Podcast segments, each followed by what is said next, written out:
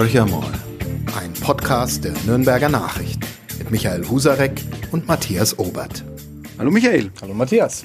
Ja, in tiefsten Corona-Krisenzeiten haben wir einen Gast hier im Podcast. Da freuen wir uns heute auch sehr darüber. Es ist nämlich Stefan Doll, der ähm, DGB-Vorsitzende für Mittelfranken. Und äh, passend äh, zwei Tage vor dem 1. Mai haben wir ihn hier im Podcast und äh, ja, wir haben, glaube ich, eine Reihe von interessanten Themen, über die wir sprechen können. Bevor die Mai-Kundgebung bei uns stattfindet, die Rede wird jetzt gehalten, darfst du noch Werbung machen? Genau, ich mache ein bisschen Werbung und zwar für unseren Partner hier im Podcast, Upsala, das, ist noch, ich, das kann keiner sehen. Die Lichter aus der DGB ist bei uns. Herzlichen Dank. Es wird immer besser. Es wird immer, wir müssen ja Abstand wahren und deshalb... Äh, so erst die Rede und dann ist Licht aus. genau, jetzt ist Licht aus. Ich habe es aber sofort wieder angemacht, nicht, dass es hier dann äh, danach heißt, äh, was hier im Dunkeln alles gemunkelt worden wäre. Äh, aber trotzdem möchte ich unseren Partner noch kurz vorstellen. Das ist ähm, die Firma Tushu, die äh, Webseitenlösungen äh, produziert. Und ähm, ja, auch in diesen Zeiten sagen sie, in ihrem Tushu-Blog findet man sehr viele Tipps, ähm, wie man die Unternehmens-Homepage in diesen besonderen Zeiten erfolgreich in die Zukunft aufstellen kann. Und das ist unabhängig vom System, das das jeweilige Unternehmen nutzt. Und sie empfehlen uns, äh, klickt einfach rein in tushu.de slash blog, also t-o-u-j-o-o.de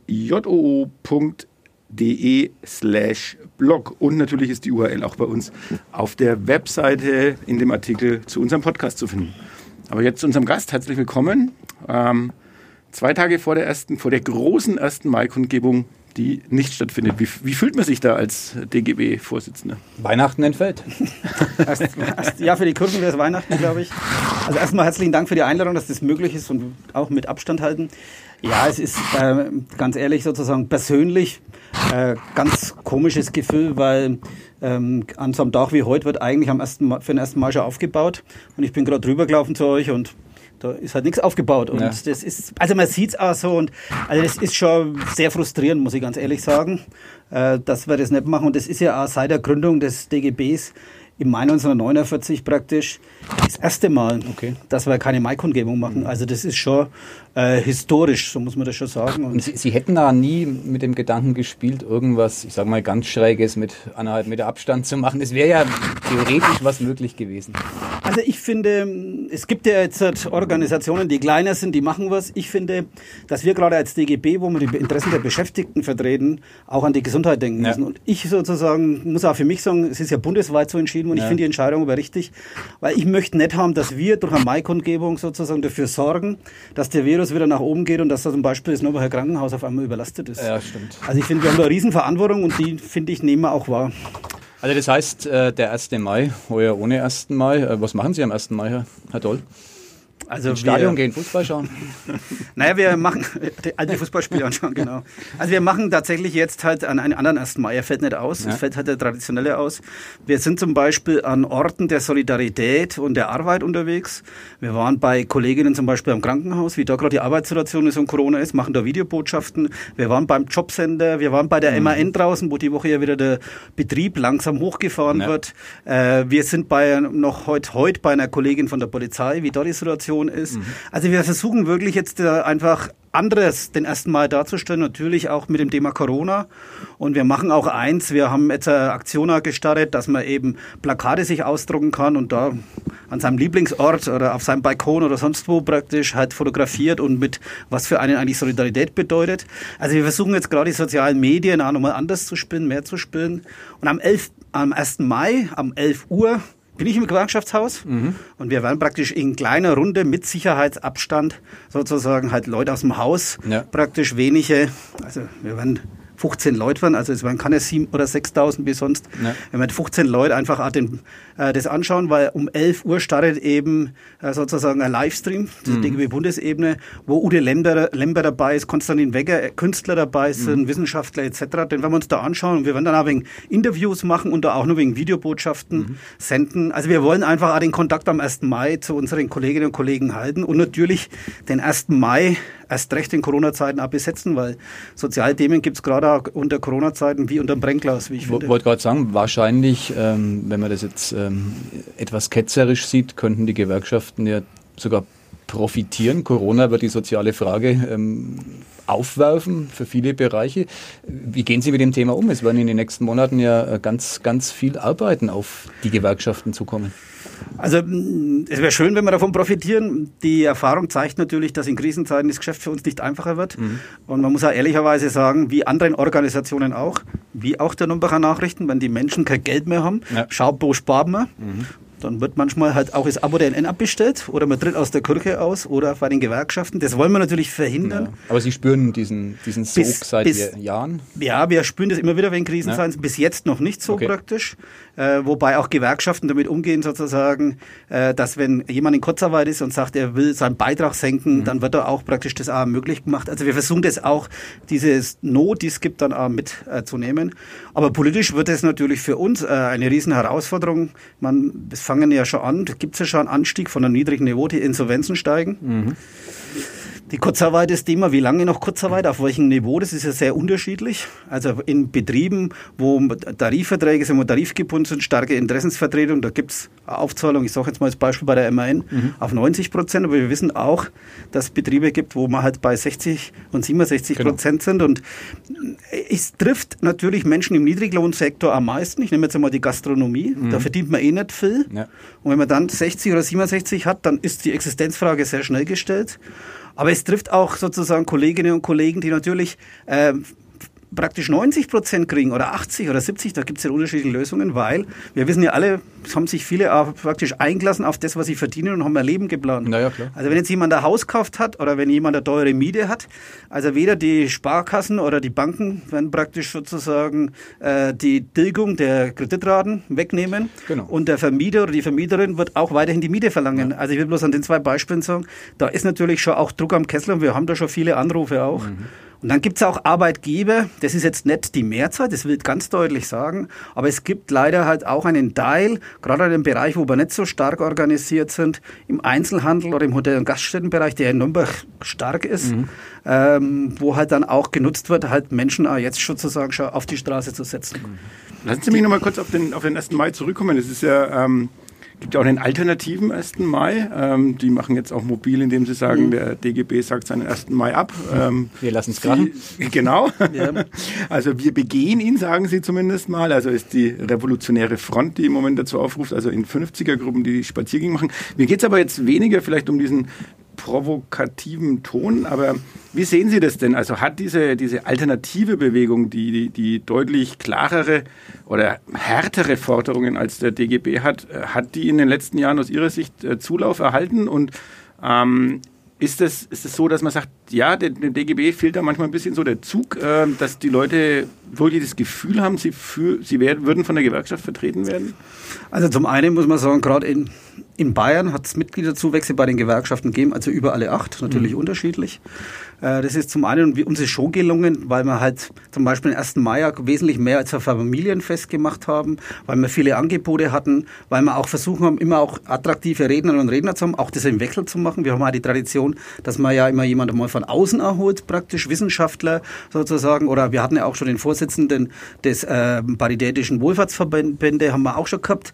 Also wir haben einen sehr guten Zulauf. Wir sind im, im Nürnberg die größte Veranstaltung in Bayern. Also wir wissen mhm. ja, München ist bisschen größer, mhm. aber wir haben praktisch die meisten.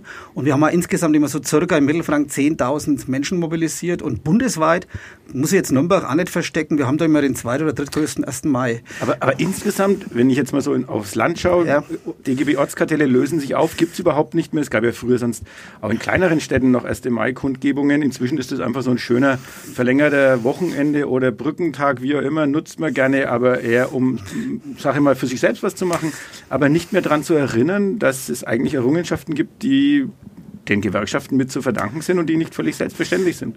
Also das ist richtig. Wir haben zum Beispiel 1. Mai-Veranstaltungen mit 40 Personen, machen wir nicht mehr. Mhm. Wir haben mal so intern gesagt, dass wir immer haben wollen, so 100 ungefähr. Also mhm. Also wenn es mal 80 sind, wird der 1. Mai nicht abgesagt. Weil ich finde schon, und das unterscheidet uns glaube ich schon nochmal, also wir, wir organisieren viele Menschen, darum müssen wir das am 1. Mai auf die Straße bringen, im wahrsten Sinne des Wortes. Darum gibt es einige, da haben Sie völlig recht, Mai-Veranstaltungen nicht mehr, aber ich will schon sagen, es gibt keine andere Organisation, die praktisch in Mittelfranken an einem Tag an 14 Orten Veranstaltungen macht und 10.000 Leute. Also mhm. da hat sich was verändert, äh, keine Frage. Aber ich sage mal, äh, auch bei Parteien, anderen Organisationen ist ja nicht so, dass praktisch sozusagen das vor Ort einfacher geworden ist, um ja. das mal zu sagen. Also von daher, wir sind da dran, aber wir haben auch eine Neustrukturierung gemacht mit Stadt- und Kreisverbänden. Also die Ortskartelle gibt's nicht mehr, dafür Stadt- und Kreisverbände. Und da sind wir dabei, halt auch zu aktivieren und auch Sachen zu machen. Und ich will als Beispiel sagen, also der 1. Mai in Fürth und in Ansbach, der ist die letzten Jahre größer geworden und nicht kleiner geworden. Mhm. Also das ist mit viel Arbeit, ehrenamtliche, hauptamtliche Arbeit, aber es geht auch was, sozusagen, und natürlich kostet es auch was. Also ich glaube, so wie wir früher, wie Sie es gesagt haben, Ortskartellveranstaltung, ich sage jetzt mal wegen provokant, da hat man sich im Lokal getroffen, dann hat es Weißwürste gegeben und ein Bier. Und danach hat es eine Rede gegeben und dann waren wir beisammen. Ich glaube, da wollen wir nicht die Massen mehr mobilisieren. Da mhm. haben sich die Zeiten verändert und darum brauchen wir andere Formen. Und das muss man sagen, die kosten mehr Engagement, kosten auch mehr Geld. Das ist auch klar. Also äh, ich kann auch nicht am Hauptmarkt mich hinstellen und sagen, da redet halt einmal Meier, Huber, Müller, Schmidt und dann ja. kommt halt, mhm. sondern ich muss auch ein Rahmenprogramm bieten. Und das hat sich verändert und ich glaube, das trifft aber alle auch sozusagen. Ich meine, wenn man sich jetzt mal anschaut, also ich will jetzt nicht irgendwie Parteibashing machen, aber mir ist jetzt keine Großveranstaltung zur Kommunalwahl einer Partei praktisch so sozusagen in Mittelfranken bekannt. Also ich will, das ist jetzt nicht gegen die Partei, nicht falsch verstehen, mhm. aber ich will schon sagen, also ich glaube, wir stehen da schon nochmal anders alles da. Wir haben auch Probleme, wir haben sie aufgegriffen. Aber also bei den Parteien ist da noch weniger möglich. Sie würden ja wahrscheinlich auch sagen, äh, in, in Zeiten von Corona oder was jetzt danach kommt, also ist wahrscheinlich der DGB nötiger denn je. Ähm, aber ähm, es wird auch schwieriger. Sie haben es ja gerade schon vorhin angesprochen. Ähm, was ist denn Ihre Strategie oder wo will der DGB nach Corona hin? Es gibt ja eine Riesendiskussion, oder die Diskussion läuft gerade an fahren wir danach die Wirtschaft sozusagen in den alten Wegen, Bahnen wieder nach oben? Versuchen wir das? Also die Luftfahrtindustrie ist ja ein Riesenthema. Also geht es dann danach wieder genauso weiter wie vorher? Oder wird es genutzt für eine ökologische Wende, eine Wende, die in Richtung Klimaschutz vielleicht geht? Da hat ja der DGB durchaus auch seine Probleme damit. Also Sie sind Vertreter der klassischen Arbeitnehmer, die auch in den klassischen Berufen tätig sind. Äh, und gleichzeitig hat man das Thema Klimaschutz äh, auf der Agenda kriegt man den Spagat hin? Ist man, ist man da noch ein Partner für die Arbeitnehmer? Also ich will bloß mal das Beispiel sozusagen sagen, Automobilindustrie. Da war ja auch der, Kon der Bundeskongress der IG Metall hier in Nürnberg und da ist viel diskutiert worden um das Thema Transformation. Also sprich, wie gelingt es nämlich sozusagen Automobilindustrie weiterzuentwickeln, ökologischer zu machen, aber wie gelingt es auch, neue Arbeit und andere zu generieren? Mhm. Das ist natürlich die große Herausforderung und ich sage mal, das ist jetzt nicht einfacher geworden, weil auf die Transformation ist jetzt noch dieser Coronavirus mhm. draufgekommen und das verschärft natürlich die Situation. Situation, ja, weil, wie Sie es gesagt haben, beschleunigt die Wirtschaft ist runtergefahren ja. und von daher, also ich glaube nicht, dass wir aus den Corona-Zeiten wieder rauskommen, wie wir reinkommen sind. Also, man, da gibt es ja auch Prognosen, ich will jetzt nicht schwarz malen, aber dass zum Beispiel ein Drittel der Wirtschaft nicht mehr aufmacht, weil es mhm. gar nicht mehr praktisch sind. Also das ist ja ein Beispiel, jetzt weg von der Automobilindustrie, wir werden viele Probleme haben und da ist die Automobilindustrie noch eine und auch natürlich das Thema Umwelt und das bleibt uns auch, aber ich sehe jetzt auch natürlich nochmal Chancen, dass wir jetzt nämlich bestimmte Sachen nach der Corona-Krise auch nochmal neu diskutieren, weil jetzt steht natürlich das Thema Gesundheit. Natürlich fangen wir auch schon an zu mhm. diskutieren, aber jetzt müssen wir erst mal das Thema Gesundheitsthema. Aber dann geht es wirklich dazu, wie schaffen wir die Transformation. Was meinen Sie mit dem Gesundheitsthema? Heißt es, dass Sie jetzt dafür einsetzen werden, dass endlich die Gehälter, das wäre ja auch eine Chance, im Moment sagt ja. man, die Pflegeberufe sind systemrelevant, mhm. Wahnsinnsleistung, was die da alle machen im Altenheimen, in den, in den Krankenhäusern. Zuschläge, einmalige Einmalig, schön, ja. Also ich sage mal, das ist genau jetzt natürlich der Punkt. Also wir haben viele Anforderungen und das wird auch Geld kosten. Also mhm. nur klatschen ist nett, mhm. aber von einem Beifall kann man sich nichts kaufen. Und von daher sozusagen geht es jetzt darum, tatsächlich diese mir gefällt der Begriff nicht systemrelevant, weil es mhm. unterstellt immer praktisch andere sind nicht so wichtig. Ja. ja. Also das ist immer ein wenig komisch, aber es ist ja interessant, wie sich das auch verändert hat. Ja. Also in der Finanzmarktkrise waren es andere Bereiche wie das jetzt. Stimmt, ja. also wie schnell auch dieser Begriff sozusagen auf einmal andere Personengruppen trifft. Aber das ist die eine, eine Geschichte. Ich glaube, es geht darum, tatsächlich nochmal drauf zu schauen, was ist für die, ein Land wichtig, nämlich, dass ein Land sozusagen auch solche Krisen überstehen kann. Da ist wichtig, dass wir ein starkes Gesundheitssystem haben diese Menschen, die machen da eine gute Arbeit, die müssen aber auch besser bezahlt werden. Und es kann nicht sein, das passt zu dem Thema Kommunalpolitik auch, dass wir eine Servicegesellschaft haben bei der Stadt Nürnberg, beim Klinikum, mhm. wo mhm. praktisch die Menschen deutlich weniger, und zwar 300 bis 900 Euro weniger verdienen, als wenn sie im Tarifvertrag öffentlicher Dienst wären.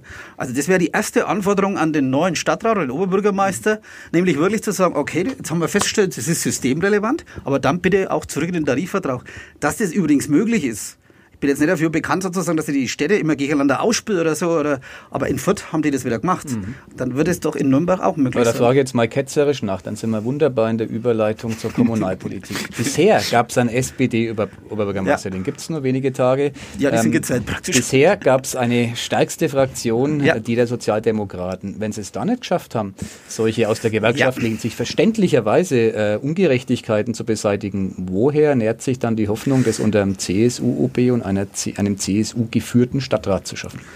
Also ich sage mal, wir waren mit der Stadtpolitik nicht zu 100 Prozent einverstanden, aber nicht 100 zufrieden. Da ist vieles richtig gelaufen. Mhm. Das ist ein Wunderpunkt. Den haben wir im Wahlkampf mhm. auch bei unserer Veranstaltung angesprochen. Da hat der Balz Oberbürgermeister zugesagt auf ja. unserer Veranstaltung, dass er da was macht die Hoffnung nähe ich daraus. Das ist, glaub, also ich denke, man muss ja immer schauen, was sind so Hoffnungsschimmer in so einer Krise. Wir können uns jetzt alle zurückziehen und sagen, alles furchtbar. Wir können dann mal in den Gasthof gehen, Kurzarbeit, was weiß ich. Mhm. Aber ich denke, man muss jetzt auch schauen, was kann man aus dieser Krise für Lehren ziehen. Und da ist eine davon, und das ist für mich schon die Hoffnung.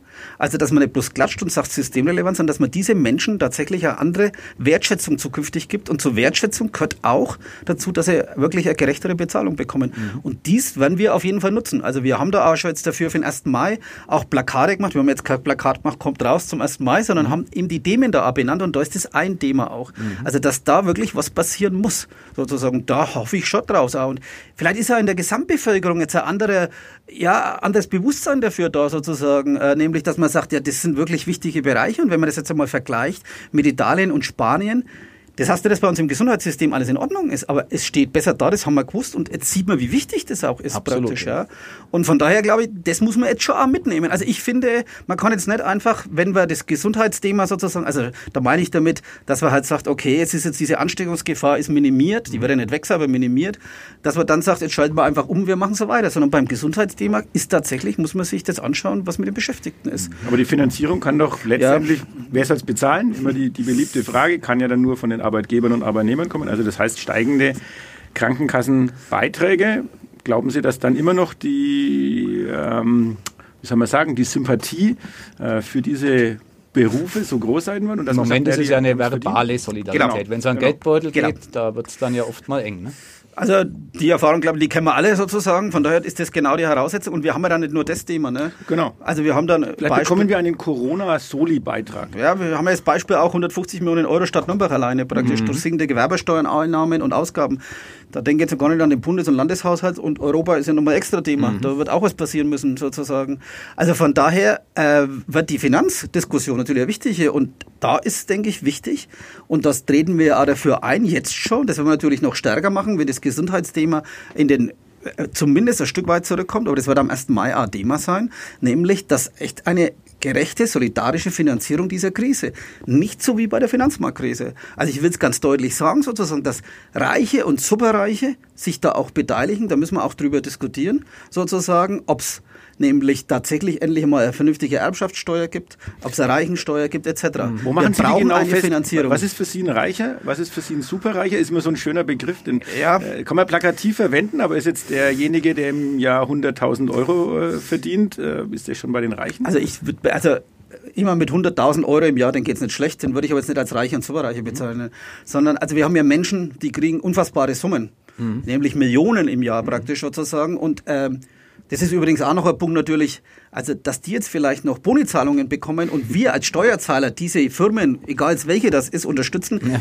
Das ist nicht mehr vermittelbar. Das also, ist, äh, da haben Sie recht. Also da muss was passieren praktisch sozusagen, nämlich dass die Bonizahlungen, also Entschuldigung, wenn eine Firma jetzt keine Gewinne mehr macht, kann es dann keine Bonizahlungen mhm. geben. Ich würde eher erwarten, dass nämlich die, die sozusagen Bonizahlungen bekommen, sagen, ich verzichte ja noch auf einen Teil meines Gehalts, weil das können sich die gut leisten praktisch.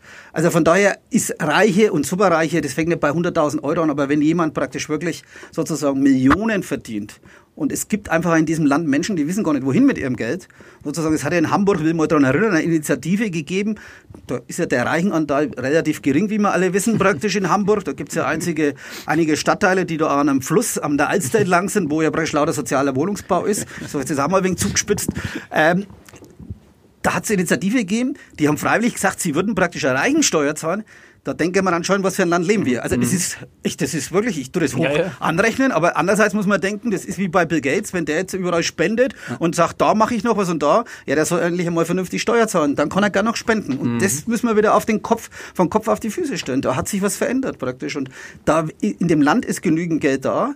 Und wir müssen diese Infrastruktur, und da gehört das Gesundheitssystem, die müssen wir einfach auch ausbauen. Da sind wir auch bei dem ökologischen Thema. Wir müssen den ÖPNV ausbauen. Jetzt ist er systemrelevant. Mhm. Ja, praktisch. Da werden auch geklatscht für die Busfahrer etc. praktisch, die auch wichtig sind. Auch da kann man sich über Bezahlung unterhalten. Und dann praktisch sozusagen muss man das jetzt aber auch fördern und es muss ausgebaut werden. Also diese ökologische Frage müssen wir auch da beantworten, dass die Infrastruktur ausgebaut wird, weil es ist mal einmal ein wenig zu leicht, dass oft gesagt wird, wir müssen halt jetzt umsteigen vom Auto praktisch auf den ÖPNV, wenn ich mir dann anschaue, selbst im Stadtgebiet in Nürnberg ist nicht so, dass ich überall so günstige Verbindungen habe. Das stimmt, ja. Auch, richtig, ja. Aber da rede ich noch nicht über das Ansbachland. Genau. Da sind wir jetzt ja genau in den Niederungen der Kommunalpolitik, da wollten wir hin. Sie wollten mit mir Niederungen diskutieren. Äh, genau, jetzt haben wir gerade die hohe, weite Welt gehabt. Und, äh, Von jetzt, Hamburg, jetzt die äh, Niederungen. Hamburger Alster ja, an die Bengnitz. An die Bengnitz, genau, das ist genau. der Spruch. Was erwartet der DGB-Chef äh, Mittelfranken vom neuen CSU-Oberbürgermeister Markus König?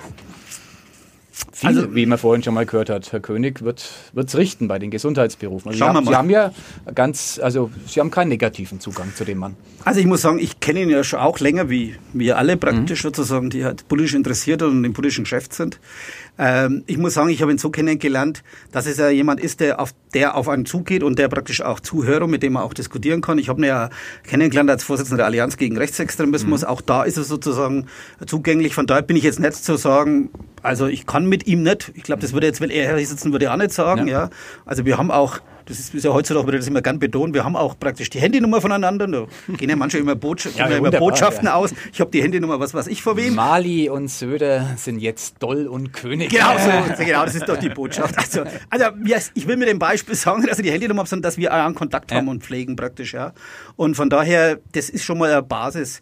Ich denke, die spannende Frage wird ja, und das kriegt man jetzt auch ein wenig so mit, ob praktisch der Oberbürgermeister König auch in seiner Fraktion immer auch so Mehrheiten hat. Mhm. Äh, ich habe ja auch, äh, ich glaube bei euch im Internet, in der Zeitung habe ich es glaube ich nicht gelesen, dass einige in der Fraktion auch davon reden, dass er der Bienenkönig ist. Ja? Das war im Internet gestanden. Ja. Ich kenne den Autor. ich glaube ich auch. Also ich will damit sagen, da geht es mir jetzt nicht um den Bienenkönig sozusagen, sondern da geht es mir darum, dass sicherlich sozusagen wie weltoffen er ist, aber auch zugänglich ökologischen Themen, ich nicht so sehe, dass jetzt die ganze Fraktion da so dahinter steht. Mhm. Und das wird natürlich eine spannende Frage auch sozusagen und auch was jetzt halt eben dann in der Vereinbarung rauskommt. Ich muss sagen, wo ich schon etwas jetzt überrascht war und also wir haben jetzt noch nicht persönlich darüber gesprochen, aber wir warten jetzt auch mal ab und dann werden wir das auch bewerten. Also als DGB werden wir das Paket jetzt mal abwarten, was SPD und CSU wahrscheinlich vereinbaren mhm. und dann werden wir das bewerten. Ich werde jetzt nicht zu Einzelfragen mit Pressemitteilungen rausgehen, aber heute das schon nutzen. Ich muss schon sagen, ich war ein wenig überrascht, dass man gerade auch wenn man sagt, wir sind in Corona-Zeiten und haben Finanzprobleme, sagt, wir denn noch mehr Häuptlinge machen. Absolut, das hat mich auch überrascht, Herr Doll. da müssen wir drüber reden. Da bin ich ein wenig überrascht. Ich bin ein wenig überrascht, da gibt es wenig Diskussionen. Ja.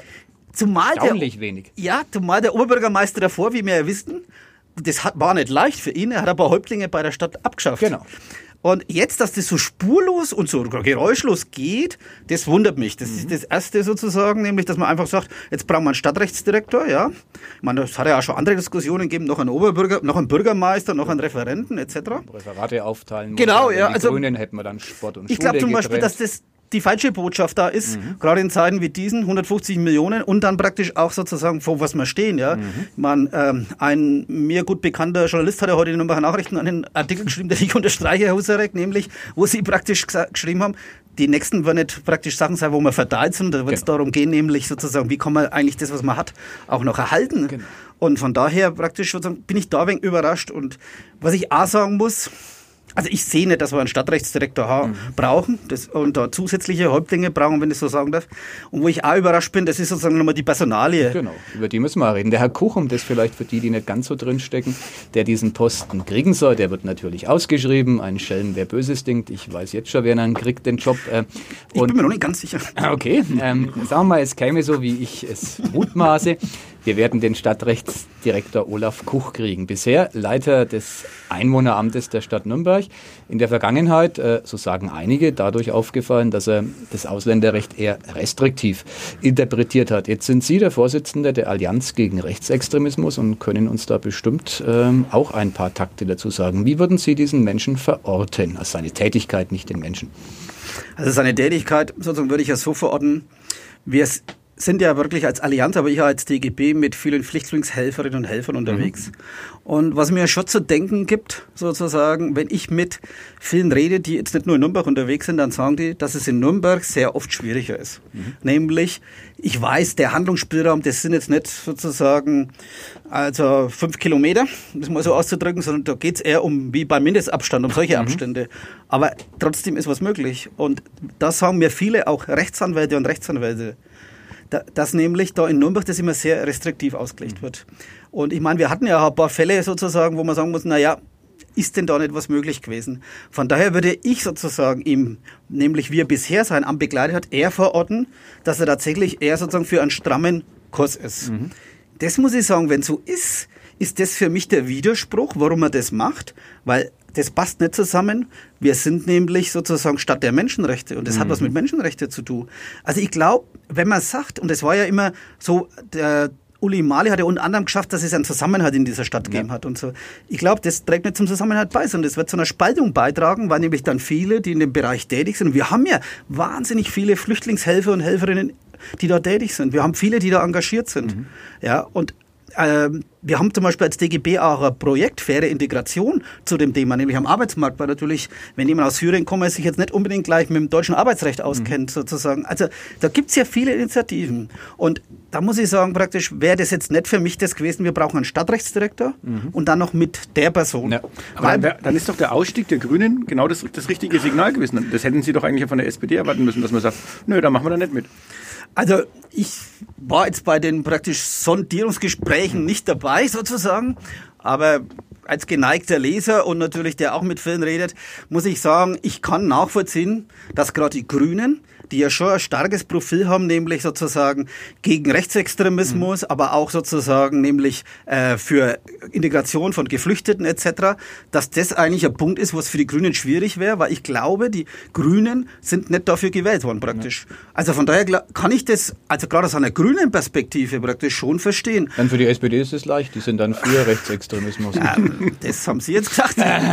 Na, ich muss ganz ehrlich sagen, ich verstehe da die SPD nicht. Mhm. Ähm, und zwar erstens, wenn man nämlich ich finde, man muss ja immer schauen, was hat man, wenn man selber an der Regierung war und in Oberste gestellt gemacht. Und da war eins weniger Häuptlinge. Aus dem Argument heraus kann die SPD aus meiner Sicht, verstehe es nicht, warum man einfach sagt, jetzt machen wir halt noch einen Stadtrechtsdirektor. Genau. Und auch aber aus der Sicht der SPD sozusagen, nämlich nochmal für ein friedliches Miteinander, statt der Menschenrechte. Solidarische ja, Stadtgesellschaft. Genau, solidarische 18 Jahre Stadtgesellschaft. lang hat uns das Ulrich Mali erzählt. Also und muss, glaubwürdig ähm, Also ich muss sagen, diese Personalie und diese Funktion passen nicht so ganz zur sozial, zur solidarischen Stadtgesellschaft. Von daher bin ich da auch etwas überrascht. Mhm. Dann lassen wir uns überraschen. Nächste Woche wissen wir mehr. Da haben wir übrigens hier im Podcast das für unsere geneigten Zuhörer vorab Achim Letzko zu Gast, den grünen Fraktionschef, der zum zweiten Mal, ich glaube, es ist der erste, der zum zweiten der erste, Mal. Aber der hat bestimmt eine klare Meinung. Donnerwetter. Äh, genau. Was muss man denn da machen? Was zu trinken mitbringen? Ja, oh, genau. das, das, war bei den jetzt Kandidaten. Der DGB lernt schnell. Also. Ja, okay, genau. gut. Ich, ich, ich, war jetzt einmal da. Die OB-Kandidaten hatten alle äh, Geschenke für uns dabei. Okay. Seitdem ist allerdings Große der Strom äh, abgerissen. Genau. Also wir darben vor uns hin. Wir haben also ich trinke hier das Brembier sofort zu trinken. Das ich mitgebracht. Also ich, ich trinke hier Mineralwasser. Ich bringe das nächste Mal einen Rotwein mit für den DGB. Okay. Okay. Wunderbar. Da gibt es sicherlich auch noch Themen, die wir mit dem DGB reichlich zu besprechen haben, weil, wie gesagt, die Zeiten werden nicht unbedingt besser werden. Aber gehen wir nochmal in, in die Stadtpolitik rein. Also welche konkreten, haben Sie noch konkrete Vorschläge, wo Sie sagen, das ist, äh, wir haben jetzt die, die Pflegekräfte ein bisschen Rückführung einer, einer privatisierten äh, GmbH, zurück in den Tarif, zurück in den Klinikverbund. Wo sind denn für Sie innerhalb der Stadt ähm, noch Brennpunkte, wo Sie sagen, ähm, da würden wir schon auch, also ich rede jetzt wirklich von der Stadtverwaltung, nicht, nicht von Unternehmen, äh, wo, wo sehen Sie da noch Handlungsbedarf? Also wir haben in Nürnberg geme gemeinsam erreicht, praktisch mit den Mehrheitsfraktionen und da haben aber auch sozusagen andere mit dazu gestimmt, dass es eins gibt, nämlich, dass es eine Vergabeordnung gibt äh, im Baubereich. Ich würde mir wünschen, dass man diese Vergabeordnung, also vielleicht für die Menschen, die nicht so drin sind, Vergabeordnung bedeutet, dass man sich als einen Standard hält, wie zum Beispiel Tarifbindung, gerechte mhm. Bezahlung oder dass ausgebildet wird etc. Und wir wären natürlich dafür, dass man das ausweitet, weil die Stadt viel öfters Vergaben macht aus dem Baubereich. Das ist so eine kommunalpolitische Forderung und da hoffe ich, dass wir da sozusagen auch im neuen Stadtrat Gehör finden, weil auch das natürlich von Corona praktisch eine Folge sein muss. Wir brauchen mehr Tarifbindung, weil nämlich die Menschen, die in der Tarifbindung sind, kommen durch diese Krise deutlich besser durch ja. und mit Mitbestimmung als wie Menschen, die halt keine Tarifbindung, keine Mitbestimmung, keine Gewerkschaften im Betrieb haben. Also von daher wäre da, dass die Stadt Nürnberg auch da die Lehren draus zieht. Das wäre eins. Es sind auch übrigens unsere Steuergelder Steuergelder. Ich muss auch persönlich sagen, ich zahle keine Steuergelder, dass dann Vergaben gemacht werden unter unmenschlichen Bedingungen. Wir bloß daran erinnern, das ist ja ein Problem in Bayern. Wir sind das einzige Bundesland, was eben kein Vergabegesetz hat. Darum ist die zweitgrößte Stadt natürlich erst recht gefordert. Wir hatten ja draußen am Gerichtsgebäude wieder gebaut worden ist. Ich mhm. meine, das muss man sich noch besonders also bekannt. Justiz ist, genau. fand ich besonders interessant. Ja. ja. Die Justiz baut und macht praktisch Verstöße. Das ist schon interessant da waren ja praktisch sozusagen wirklich als Sub-Sub-Sub-Unternehmen, mhm. dann hatten die Menschen kein Geld mehr gekriegt, haben da gehaust unter Bedingungen ja. und das mitten in Nürnberg, in der Stadt der Menschenrechte und dann im Justizgebäude. Also da wäre zum Beispiel ein Bereich, wo man was machen kann. Ich glaube, was war auch, und das wird nach der Krise auch nochmal wichtiger, äh, ihr habt ja auch sozusagen in der Nürnberger Nachrichten den Sozialreferenten auch mhm. gehabt, den Rainer Prölz, der ausschaltet. Ich denke, das Thema Armut, mhm. das, diese Armutsbekämpfung und Prävention wird nach Corona auch viel wichtiger, weil wir mhm. werden da Probleme kriegen und da ist die Stadt natürlich und das solidarische Stadtgesellschaft angefordert und da kann die Stadt auch was machen. Hat der Vergangenheit was gemacht, aber das werden neue Herausforderungen und die wollen wir schon auch annehmen. Und was auch ein Punkt ist, was ich mir erwarte, wir haben da als DGB äh, praktisch mit anderen, nämlich mit Verband der Arbeitgeber, Bayerischen Arbeitgeber, VBM. Wir haben mit der IHK und HWK und anderen gemeinsam ja auch äh, industriepolitisches Leitbild auch entwickelt. Und da muss man jetzt auch nochmal sozusagen sich das anschauen, was das jetzt heißt nach der Krise. Und da kommen wir jetzt wieder auf das Thema von Voring mhm. auch, nämlich sozusagen, was auch an Transformation stattfindet. Also was muss die Stadt auch nochmal machen? Und ich bin auch im Kontakt mit, wir machen das auch. Und ich glaube, das ist ja auch nicht uninteressant. Also wir kümmern uns da auch drum. Also ich habe zum Beispiel vorgeschlagen gehabt, den Wirtschaftsreferenten, dass die Wirtschaftsreferenten in Nürnberg, Fürth, Erlangen, Schwabach, sogenannte Städteachse, IHK, HWK und DGB, wir machen jetzt immer in unregelmäßigen Zeitabständen stattfinden äh, tatsächlich auch Telefonkonferenzen, nämlich zu schauen, wie ist die Situation und was können wir denn auch gemeinsam bewegen, weil also das will ich schon für uns in der Region in Anspruch nehmen, auch für Nürnberg, dass sozusagen wir, nehmen wir mal Quelle AEG, mhm.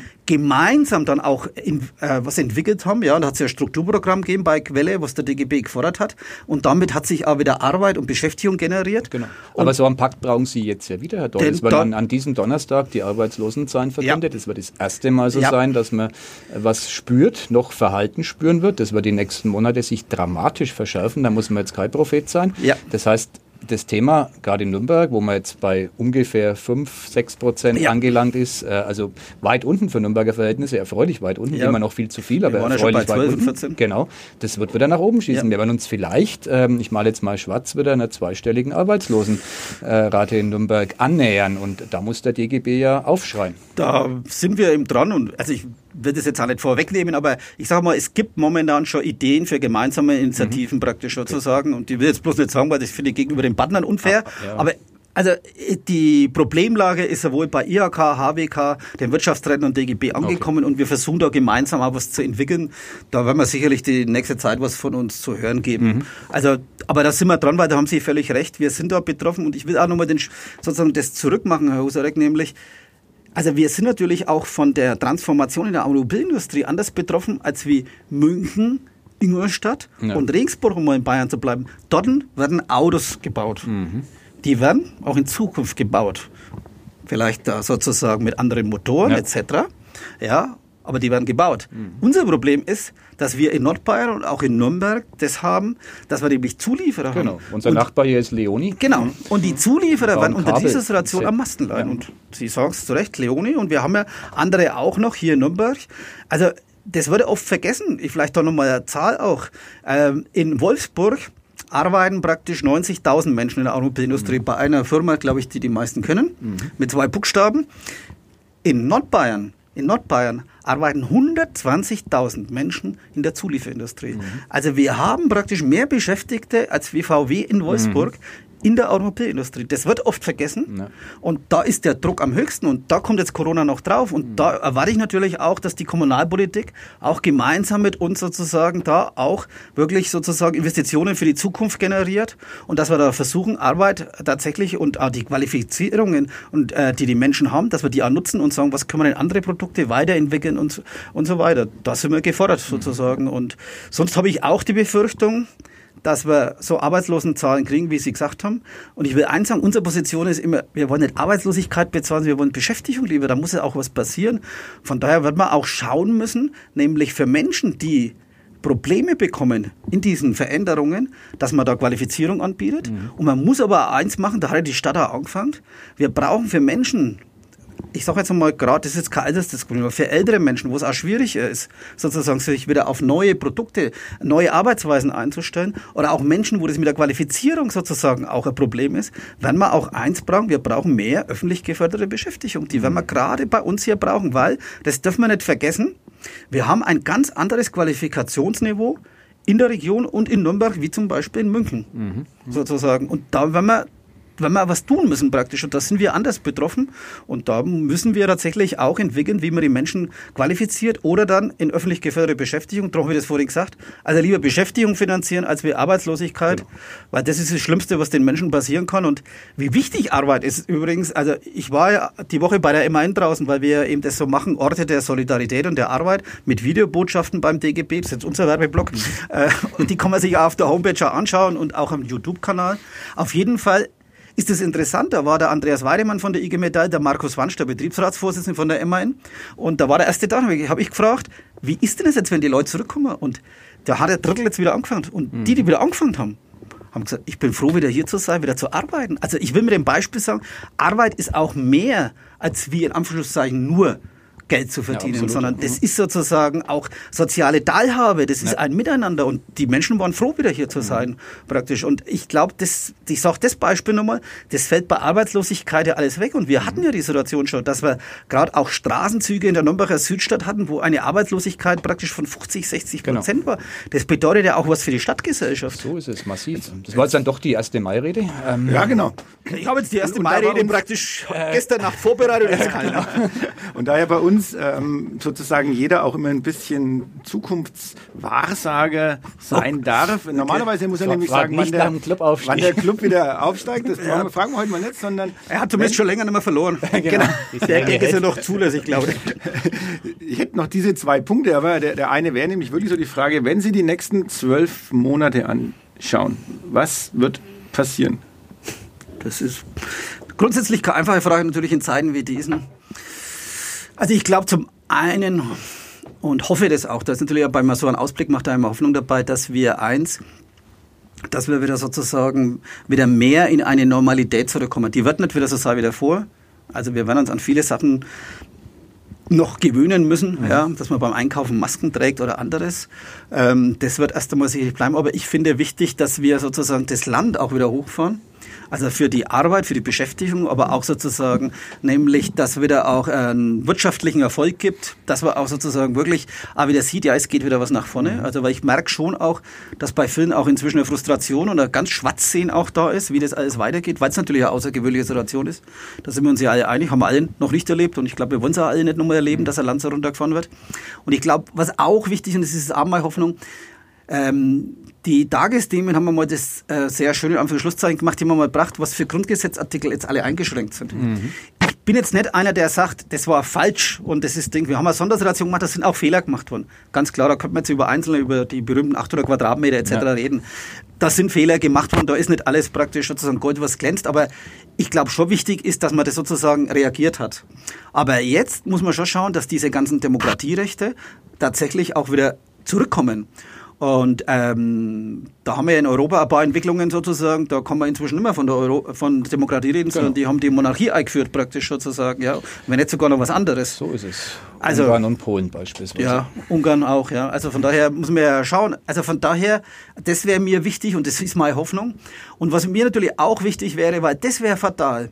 Wir haben ja jetzt auch einiges, auch als Gewerkschaften und in der Mitbestimmung zugelassen, was sonst natürlich unter anderen Bedingungen gar nicht geht. Also ich nehme das Beispiel, unter welchen Bedingungen jetzt Homeoffice stattfindet. Mhm. Ja. Ich nehme das Beispiel, dass Schichtzeiten jetzt ausgeweitet werden, dass die sich halt nicht begegnen. Also sozusagen im Endeffekt in manchen Bereichen, wo da vorher nur rund um die Uhr, jetzt rund um die Uhr praktisch gearbeitet wird. Da werden ja gewerkschaftliche Grundregeln genau. sozusagen über Bord geworfen. Und es ist praktisch sozusagen ja auch eins gemacht worden, dass die, das Arbeitszeitgesetz ja ausgeweitet ist, äh, nämlich dass man zwölf Stunden und länger und dass man praktisch auch die Pausen, das da hätte es einiges nicht gebraucht, will ich auch sagen. Da war mhm. einiges, äh, wo man auch übers Ziel hinausgeschossen hat. Das hätte es nicht gebraucht, wie dass man jetzt die Arbeitszeit erhöht.